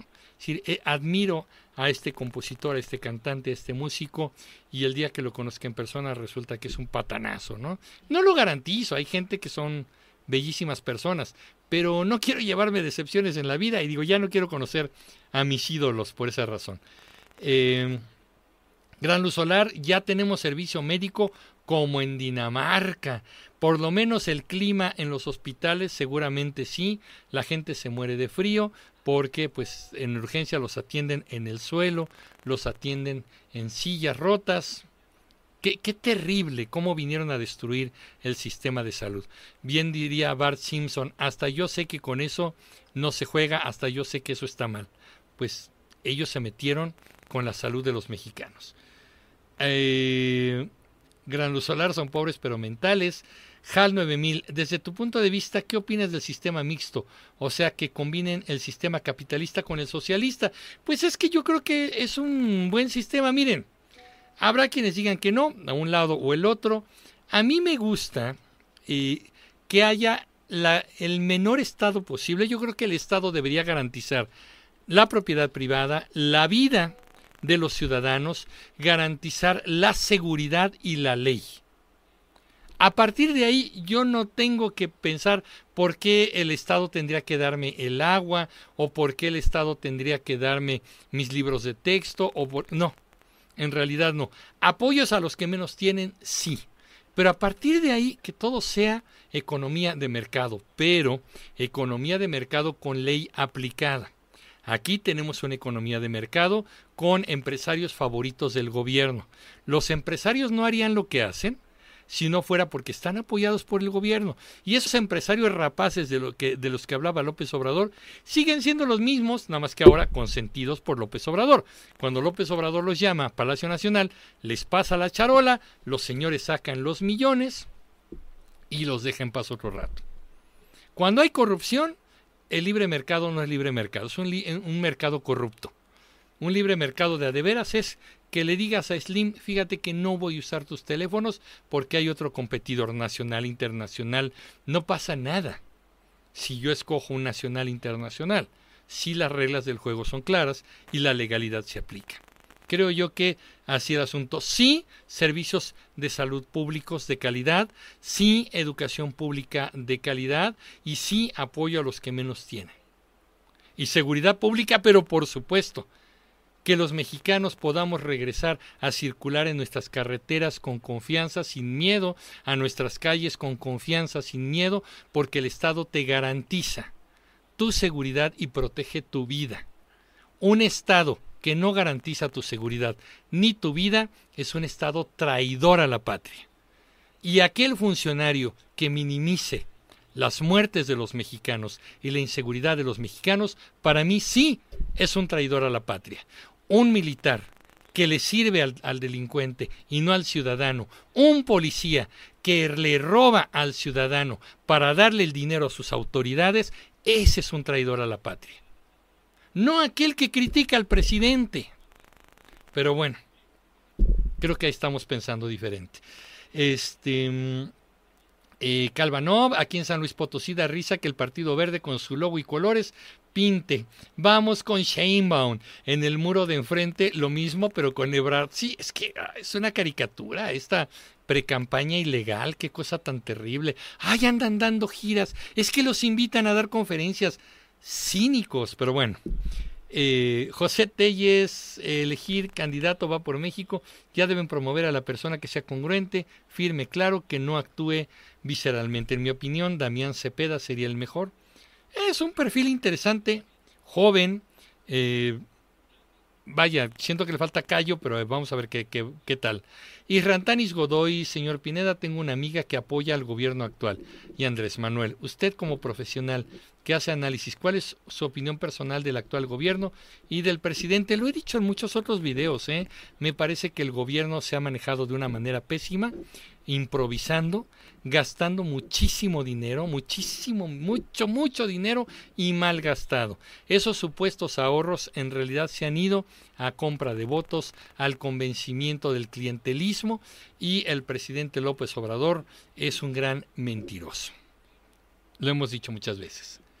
Eros, aviéntese un debate con Diego Rusarín, usted tiene todas las de ganar. Eros, gracias. Ya lo busqué, lo busqué muchas veces. Ustedes, me parece que tú también le dijiste a Diego, oye, invita a Comunicreando y no sé qué. En un video él dijo, ah, sí, vamos a invitar a Comunicreando, sería bueno, que no sé cuánto. Lo busqué muchas veces y no. Un día sí salió con una mafufada en Twitter. Yo le respondí así de una manera muy directa y visceral, yo lo reconozco, le aventé una falacia, un ad hominem, se enojó y me bloqueó. Yo creo que ya Diego Rosarín no me... Nunca me abrió la puerta, así que no creo que, que la abra. Es más, vamos a hacerle al revés. Va a tener que ganarse que en Comunicreando le abramos la puerta. Este, Mauricio Montes, eh, usted ha estudiado filosofía, no como tal, pero como comunicólogo sí necesito entrarle a temas de filosofía. No soy un experto filósofo, hay gente impresionante que, que, domina los temas, domina los autores, domina los, los conceptos y el pensamiento, eh, pero no, no es mi especialidad. Me encanta, me apasiona, pero no, no, no puedo yo decirme un especialista en esto. Eh, Eros AMLO ya tiene el sexenio con más muertes. Sí, ya superó a Fox, a Calderón y a Peña Nieto. Salió con su cuenta toda babosa que dijo, bueno, pero si sumamos a Fox, a Calderón y a Peña, me ganan. Pues, oye, no más faltaba. El día que tenga una, un verdadero cementerio, este país va a decir, miren, si nos vamos a cuántos mató Hernán Cortés, ya, ya va al punto del, del, ridículo. Este, totalmente de acuerdo con usted, dice América. Eh, Kevin, me parece que la campaña de Brad es un insulto a la memoria. Por algo vivía en el exilio. Marcelo Ebrard fue el operador financiero del cash de Andrés Manuel López Obrador. El principal cómplice del ocultamiento, del quitarle parte de las quincenas a los trabajadores del gobierno de la Ciudad de México para llevarlo a la causa de Andrés Manuel López Obrador. Las corruptelas en la línea 12, de las cuales también es cómplice Mario Delgado, y por supuesto, que porque está grandote, que porque está cuadradito, ay, es un hombre inteligente, yo no me compro la idea de Marcelo, ¿eh? Este, pero bueno, eh, después de todo esto, eh, dice, ah, Carlos Márquez, ¿cree que el próximo gobierno, si es que gana Morena, nos remonte a lo que alguna vez fue el maximato? Eso intentan ser, eso intentarían hacer. Eh, vamos a ver qué pasa. También depende de la salud de López Obrador, ¿eh? eh no soy ave de mal agüero, pero eso es un punto que nadie ha tomado en cuenta. Mauricio Montes, creo que la palabra para definir este gobierno sería mediocre. Peor, Mauricio, ¿eh? Mucha, mucha corrupción y mucha eh, obscuridad, mucha opacidad. El presidente no le gusta, por eso tiene paralizado al INAI, por eso no le gustan las instituciones autónomas que supervisan al gobierno, porque él no quiere dar cuentas. Por eso los documentos que se van a seguridad nacional y a resguardo y no sé qué, no quiere dar eh, cuentas. Eh, gran Eros, cuente cómo estuvo el chismecito con Rosarín. Ay, luego se los cuento. Pero es una babosada. Dijo una tontería ahí en, en Twitter que ya ni me acuerdo y yo le contesté con un ad hominem así como, ay Rosarín, no inventes, este, izquierdista con iPhone, una cosa así le dijo y que se enoja, que me bloquea. Primero me dijo, mira un idiota, y este y me bloqueó. Pero bueno, ahí está. Gran Luz Solar, ¿qué opina de Ricardo Rocha? Falleció recientemente. Híjole, Ricardo Rocha es muchos claroscuros. Falleció hace poco, me sorprendió mucho, como que no tenía la edad para morirse, pero creo que estaba muy enfermo. Este, ay, a ver, ¿qué les puedo yo decir? Me parece que en su momento Ricardo Rocha fue un periodista que rompió muchos estándares de la televisión mexicana, con programas nocturnos que eran de alto perfil intelectual, de artistas de mucha calidad, y me parece que eso fue una aportación muy importante a la televisión. Evidenció muchas cosas en el... Eh, en el sexenio de Cerillo, hasta que publicó La Matanza en eh, Aguas Blancas, si no me equivoco, y eso eh, le hizo que se ganara un veto por parte de Televisa, se salió y bueno, después continuó en la radio con un noticiero muy madrugador y también quiso hacer otra vez sus programas nocturnos en TV Azteca, pues ya de menor calidad, ya no tan bueno. Este, yo creo que Ricardo Rocha también fue un periodista muy visceral, que se metió pues siempre a criticar a los gobiernos, cosa que deben hacer los periodistas, me parecía bien, este, pero era también como muy visceral. Llegaba a puntos muy curiosos. Yo recuerdo en el sexenio de Calderón, le caía muy mal Calderón, se vale, muy válido, pues qué bueno, ¿no? Pero como que ya pasaba todo, o sea, ya era el huracán y era culpa de Calderón. Llovía y se inundaba, este, era culpa de Calderón. Era muy así. Apoyó a López Obrador todo el tiempo, él muy metido en la izquierda revolucionaria, apoyando al ejército zapatista, este, muy en ese romanticismo de izquierda, con una empresa muy buena, y en el momento en que llega López Obrador y le cambia la jugada, entonces se volvió un crítico de López Obrador. Este tipo de periodistas me caen muy mal, porque en el momento en que si le hubieran dado un proyecto a él, si le hubieran dado impulso a su empresa, yo creo que Ricardo Rocha estaría defendiendo hoy a López Obrador. Como lo dejaron fuera de la jugada, pues se enojó. Y creo yo que ahí no se vale. Vas a ser periodista, es bueno. Yo creo que lo mejor que tienes que hacer en el periodismo es criticar al gobierno, siempre estarlo analizando. Eh, y, y, eso lo debería de hacer. Este, creo yo que ahí el problema de Rocha fue ese tema como muy visceral y muy en el punto. Este tenía muy buena relación con el, la clase intelectual, los medios, la artisteada, por supuesto, y mucha gente, pues obviamente ha tenido palabras muy bonitas hacia él a partir de su muerte. Pero a mí no, nunca me acabó como de amarrar ni de convencer Ricardo Rocha. Hoy uno de sus hijos, Jorge Armando Rocha, periodista en TV Azteca, bueno, pues es un aplaudidor, apoyador de López Obrador. No lo puedo llamar periodista porque hace críticas muy viscerales, muy de sarcasmo, muy de especulación, muy de acusación sin fundamentos. Mm, y eso no es periodismo, me van a perdonar, un tipo bastante desagradable. Y ahí está. Pues bueno, ¿qué les puedo decir?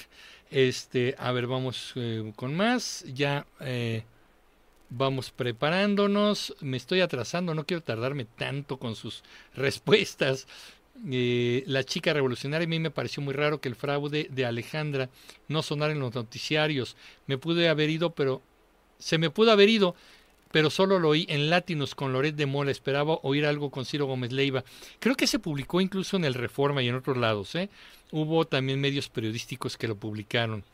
Erendira dice, Eros, los ciudadanos asesinados no cuentan para López Obrador, solo cuentan para el que no hables ni siquiera mal de sus narcos, eso sí le duele. Hal, ¿usted haría una colaboración con los de VisualPolitik? Sí, de hecho llevo fácil, Hal, llevo un año buscándolos. Son tres, es un equipo de cinco politólogos excelentes. Soy fan, me declaro admirador de VisualPolitik, ese canal de YouTube. Y son muy buenos, por supuesto. Este, los he buscado. Eh, me parece que en su momento tuvieron una respuesta de que lo iban a ver, eh, andaban muy atareados con, con varios proyectos y como que lo dejé. Pero eh, sí, en una de estas lo retomo, porque sí, sí me encantaría, por supuesto, claro.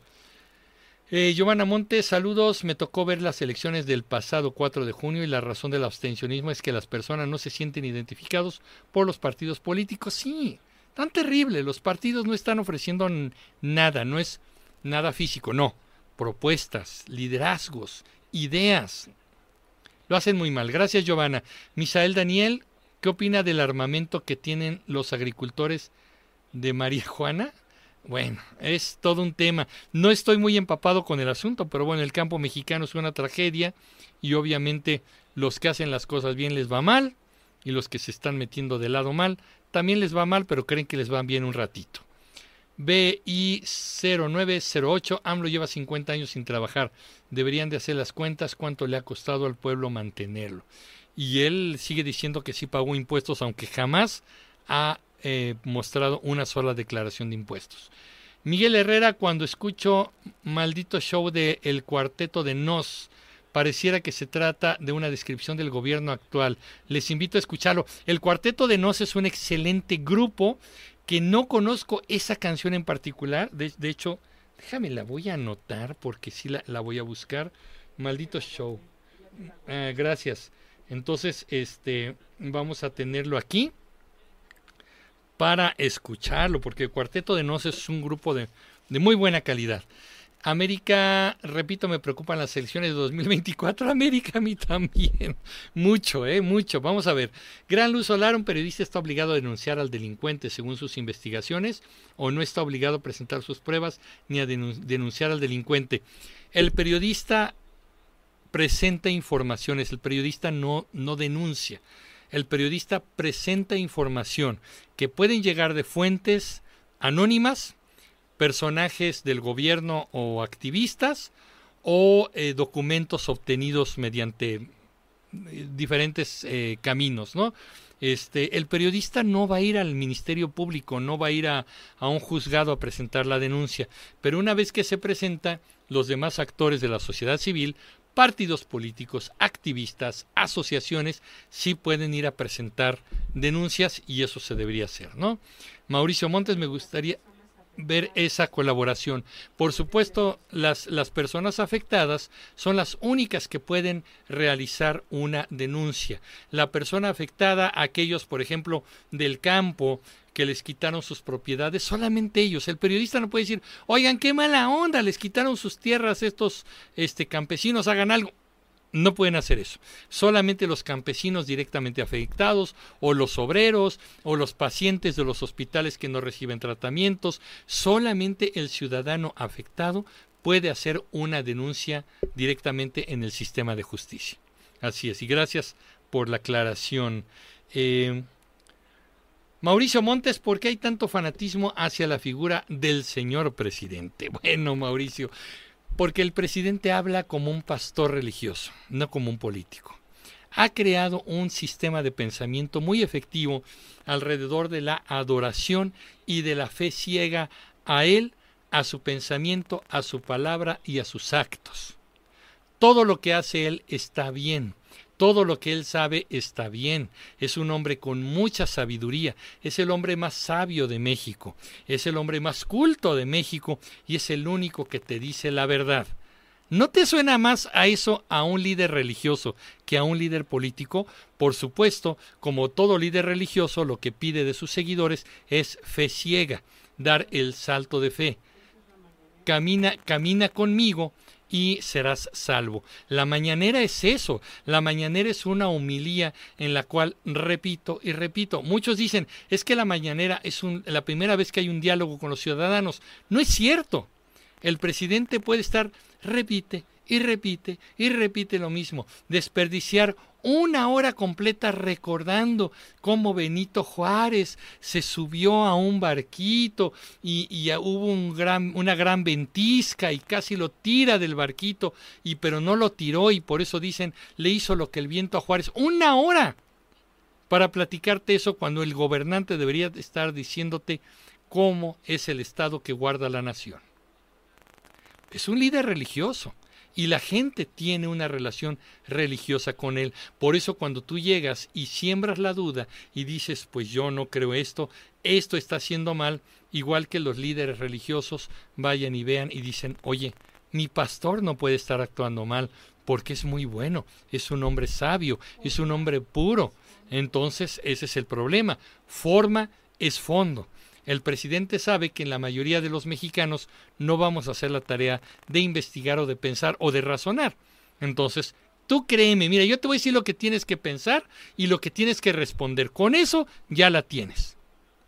A mí me encanta que cuando Arturo Saldívar era el presidente de la Corte, Olga Sánchez Cordero, ex ministra de la Corte, era secretaria de Gobernación, al presidente no le llamaba la atención las prerrogativas, los fideicomisos, los salarios altísimos de los ministros de la Corte. ¿Tú crees no lo veía? Pero ahora que Norma Piña es presidenta de la Corte y que no está cumpliendo los caprichos del presidente, ahora sí ya descubrió los enormes salarios, las enormes prestaciones, los enormes fideicomisos. Y la gente se enoja. ¡Qué barbaridad! ¿Cuánto ganan los ministros de la Corte? Sí, porque lo dijo ayer López Obrador. Si no lo hubiera dicho, no lo hubieras dicho tú. Tú no estás convencido. Tú estás repitiendo lo que dijo tu pastor.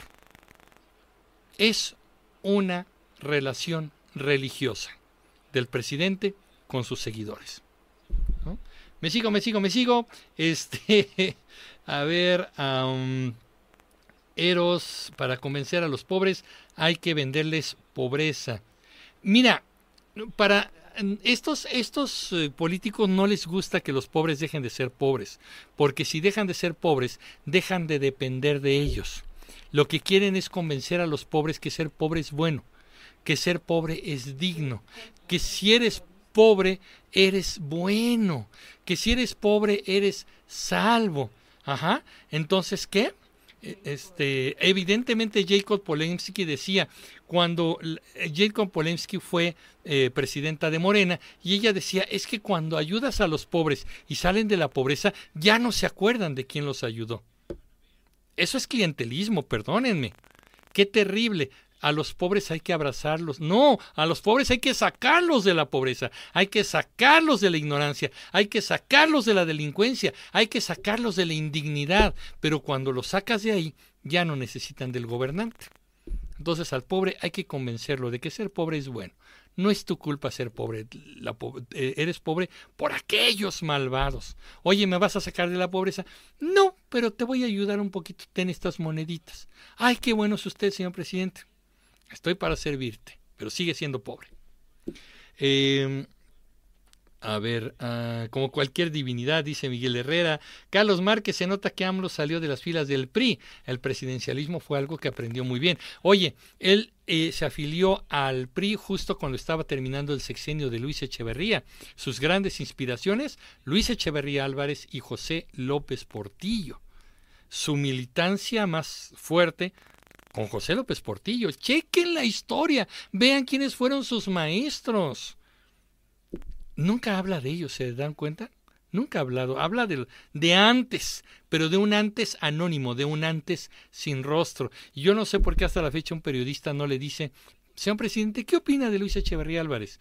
¿Qué opina de López Portillo? Dos sexenios nefastos.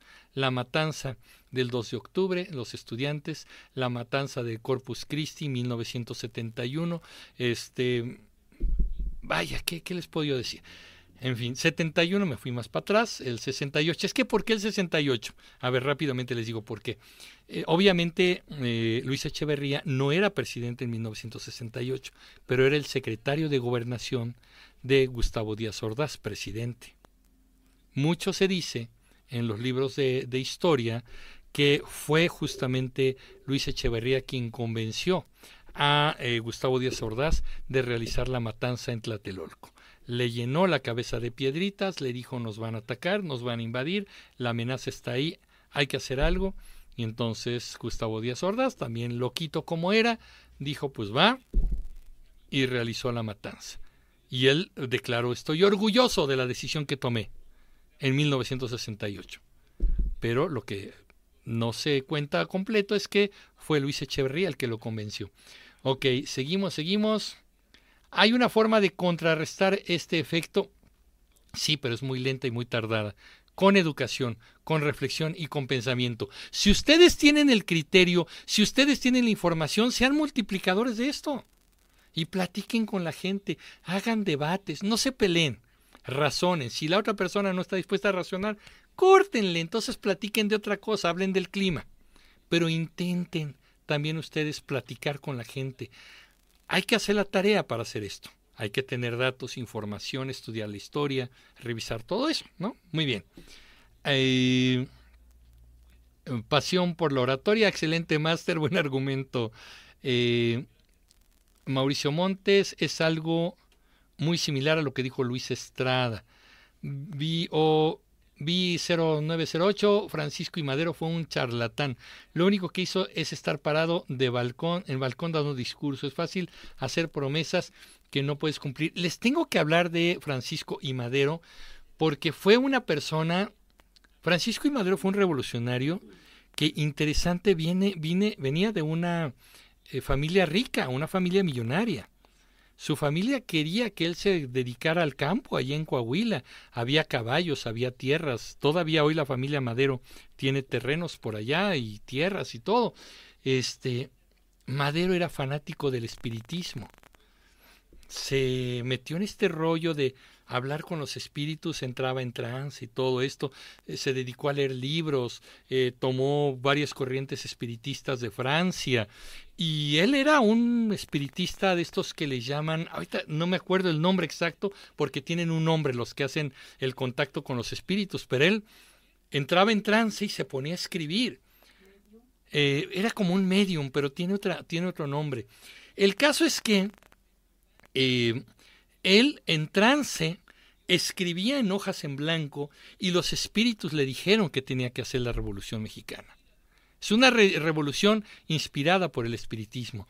Francisco y Madero no había tenido ningún otro trabajo antes. El hombre gozaba de las mieles del dinero de la familia. Llega a la presidencia y entonces, ¿qué tengo yo un trabajo de presidente? No supo ser presidente. Pero yo creo que la intención de Madero fue una intención muy buena, muy positiva. Pero tal vez no era la persona ideal para tomar un México que estaba todavía devastado entre caudillos, pistolas, muertes, y fue terrible la traición. El gran error de Francisco y Madero fue que cuando vino el golpe de Estado, orquestado por este Victoriano Huerta, que no sabía. Bueno, a ver, anécdota rápida. Eh, Gustavo Madero, Gustavo A. Madero, el que tiene, le puso el nombre a la alcaldía aquí al norte de la Ciudad de México y en otros lugares, Gustavo Amadero, su hermano, se dio cuenta y vio a Victoriano Huerta conspirando contra el presidente. Y fue y le dijo a Francisco, está conspirando Victoriano Huerta. ¿Cómo crees? No, Victoriano Huerta es uno de los generales de más confianza que tengo.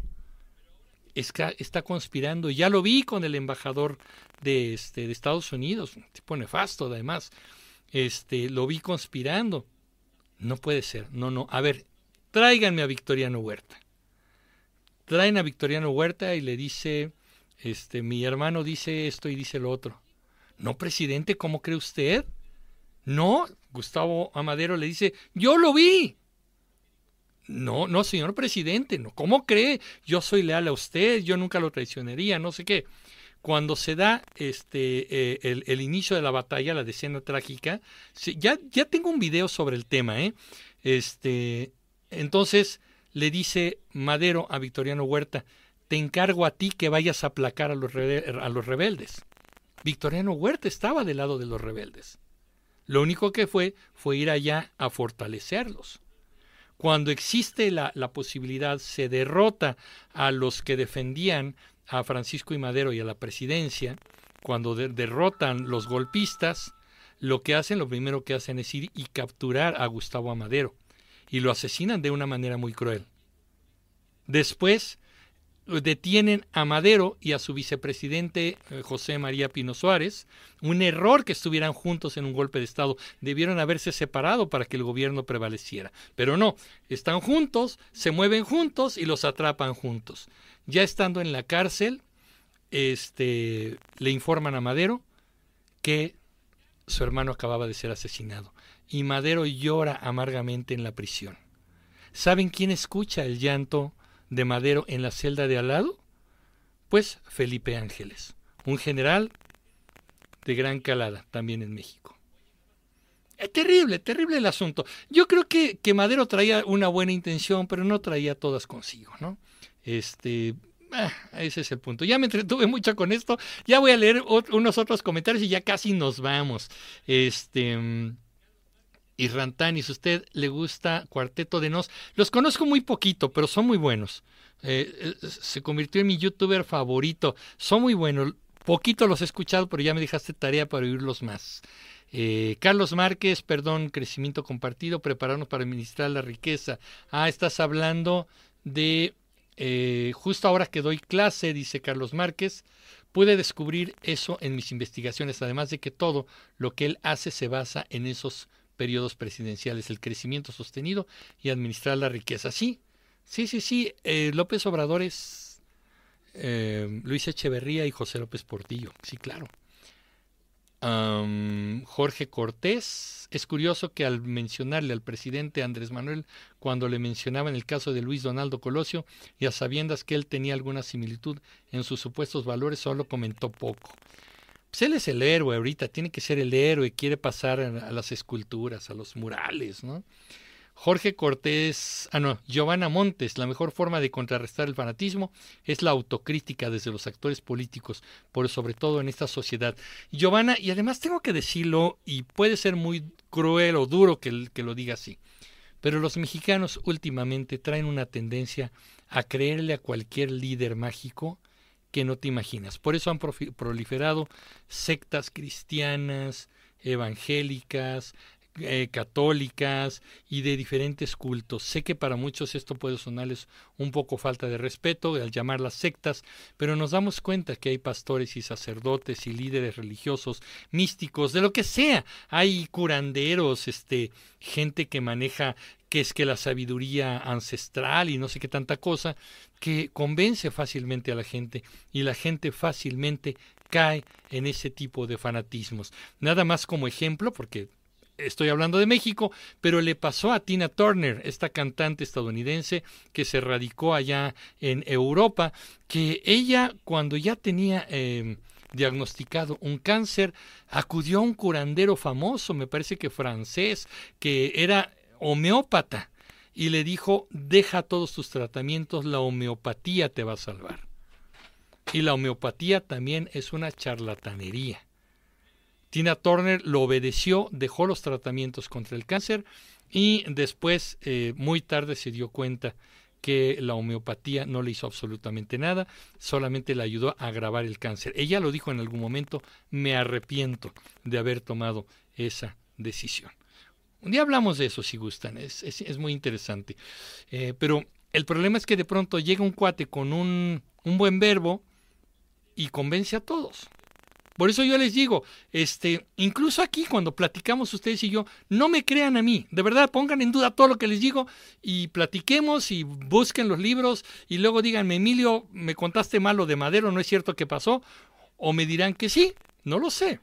Yo soy muy honesto con ustedes, siempre traigo pues un código de ética de no tomarle el pelo a nadie y si voy a hablar de algo lo haré con fundamentos. Y si no, yo les digo, no conozco, no lo sé, no es mi especialidad, no estoy en ese campo. Creo que hay que hacer eso, ¿no? Em, Porfirio Díaz para mí, dice B0908, Porfirio Díaz para mí fue el mejor presidente de México. ¿Cuál es tu opinión? Mira, como todos los presidentes, tuvo sus claroscuros, una época de progreso, después le gustó el poder, se engolosinó con él y se quedó 28 años, ¿no? Este, terrible, Después consideró que nadie podía gobernar este país y si él se iba, ¿quién lo iba a hacer? Eso puede pasar con AMLO, hay que tener mucho cuidado con eso. Eh, Eros, hago un video de escándalos de corrupción más grandes de cada presidente. Vamos a platicar, a hablar. Ya tenemos dos videos hechos de ensayo con esto. Este, y vamos a seguir haciendo algunos videos sobre, sobre el punto. Hal, ya casi nos vamos. AMLO es un político débil con mucha popularidad, ya que a diferencia de Chávez y Castro, que su palabra era ley, AMLO le han dado marcha atrás a la mayoría de sus reformas y no podrá imponer un maximato. Bueno, es que además también hay que decirlo, ¿eh? Con todo respeto y un saludo a los, eh, a los venezolanos pero Venezuela y México tienen muchas diferencias, entre ellas la población y la historia política son muy distintos, ¿no? Y evidentemente sí, Hugo Chávez llegó con la bota militar, con la metralla militar, que eso también determina muchas cosas para que el pueblo no pueda manifestarse y los opositores sean encarcelados, perseguidos o asesinados, ¿no? Eso, eso es muy dramático. Algo parecido está pasando en Nicaragua. Carlos Márquez, Eros, si lo hace al día siguiente en la mañanera, Emilio se convertiría en tendencia. ¿De, ¿De qué? ¿De qué? A ver, me perdí, pero bueno, ahorita sí me dicen. Víctor Flores, ¿cuántas horas recomienda leer diario? No, las que quieras. Lo importante no es, no es leer en cantidad, sino en comprensión. Léete buenos libros, léete buenos gozosos, libros gozosos. Este, hay muchos textos de... De hecho, hay compendios muy modernos sobre política, sobre historia, sobre muchas cosas. Eh, yo, yo siempre les digo, no se lo impongan como, como un, una obligación, sino como algo gozoso que siga siendo placentero leer. Si leyeron 20 minutos o leyeron 3 horas, que sigan sintiendo el gozo. Cuando ya se cansen, les dé sueñito, bostecen, déjenlo, no pasa nada. En la tarde o al día siguiente lo retoman. Eros, ¿usted cree que AMLO le esperan investigaciones en Estados Unidos? ¿Quién sabe? Han intercambiado muchos favores, hay que ver. Casi todo el Senado acusó a AMLO de no querer combatir al narco. Sí, pero el problema también es que los Estados Unidos están haciendo de la vista gorda con sus propios narcos, con su propia corrupción y con su propio tráfico de drogas y de fentanilo. Entonces, por un lado, le echan la culpa a, Andrés Manuel y a, y a México, pero por otro lado no hace nada porque ellos también tienen la paja en el ojo propio, ¿no? Jorge Cortés considera que Luis Donaldo Colosio hubiera logrado un cambio verdadero para mejorar el país. No, Jorge, no, yo siempre lo he dicho, Luis Donaldo Colosio era un político más, un político mediocre que se santificó cuando lo asesinaron. Qué fuerte y con respeto para su familia, pero esa es la realidad. Era un político más, eh, era un líder del PRI no muy querido ya porque había perdido varios estados durante su presidencia en, en el PRI y pues lo mandaron como candidato. Su discurso es un discurso más. México tiene sed de justicia y no sé qué. Eh, todos los políticos de una manera o de otra lo han dicho, ¿no? En realidad era un político mediocre. Eh, yo sigo sin entender muy bien las razones de, de su asesinato y eso me parece condenable e inadmisible. Pero no, hubiera sido un sexenio más con muchos gama de grises. Misael Daniel, ¿qué opina de los políticos de Estados Unidos de intervenir en México? Es puro discurso, es pura farolería, es puro discurso. Vienen las elecciones allá, se tienen que volver patriotas.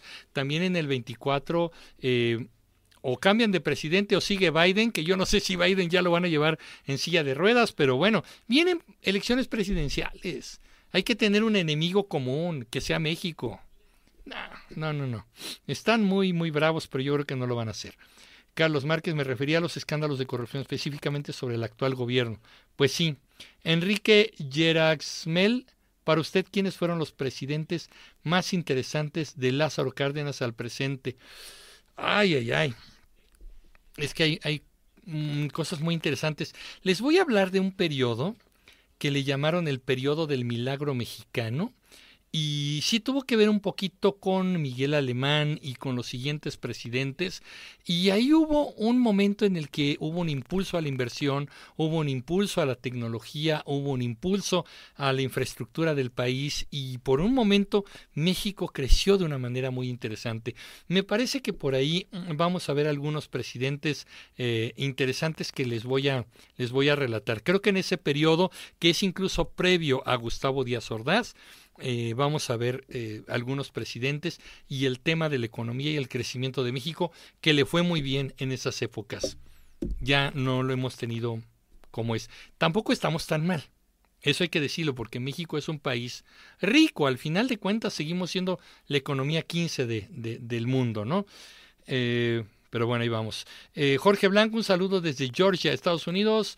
un cubano, yo en mi opinión, si México sigue con AMLO, caerá en una dictadura como la de Cuba, porque es un presidente, apoya la dictadura, no entiendo. Pues es que hay intereses económicos ahí con las mafias de estos países de izquierda. Lo vamos a analizar. No creo que se dé la dictadura porque México tiene mucha participación ciudadana. Mm, todavía hay instituciones y, y activismos que creo que lo impedirían. Pero está la tentación, está la tentación. América, gracias, señor Emilio, siempre es agradable escuchar sus opiniones. Gracias, América. Ya casi nos estamos yendo. Hal, haga un video hablando sobre rebelión en la granja, estaría bueno. Y 1984 de George Orwell, ¿no? Más que nada por su impacto en la política. Lo vamos a platicar. Y Rantanis, ok, le puedo ayudar recomendándole canciones. Me sé muchas. Venga, mándamelas al correo. Yo feliz de la vida. Acuérdense que tengo un canal musical que está súper inactivo, no lo he renovado, no he hecho nada, pero ahí tengo algunas cosas y yo creo que pronto estaré hablando de música en el canal que se llama Emilio Pineda Music. Emilio Pineda Music, ahí está. Hace mucho no lo muevo, pero vamos a hacer algo. Oigan, pues yo quiero agradecerles muchísimo que hayan estado conmigo. Ya casi nos echamos dos horas y eh, pues hay que platicar muchas más cosas. Recuerden que todas las semanas tenemos videos nuevos. Tenemos el, podcast de Comunicreando. Búsquenlo en Spotify, en iTunes y en todos esos lugares. Tenemos estas, estos análisis y desde luego, bueno, cuando hay una coyuntura, algo importante que platicar, nos conectamos en vivo para comentar las cosas ustedes y yo. Así que bueno, pues muchísimas gracias a todas y a todos ustedes y nos vemos en el próximo capítulo de Comunicreando. Pásenla, pásenla muy muy bien y hasta pronto.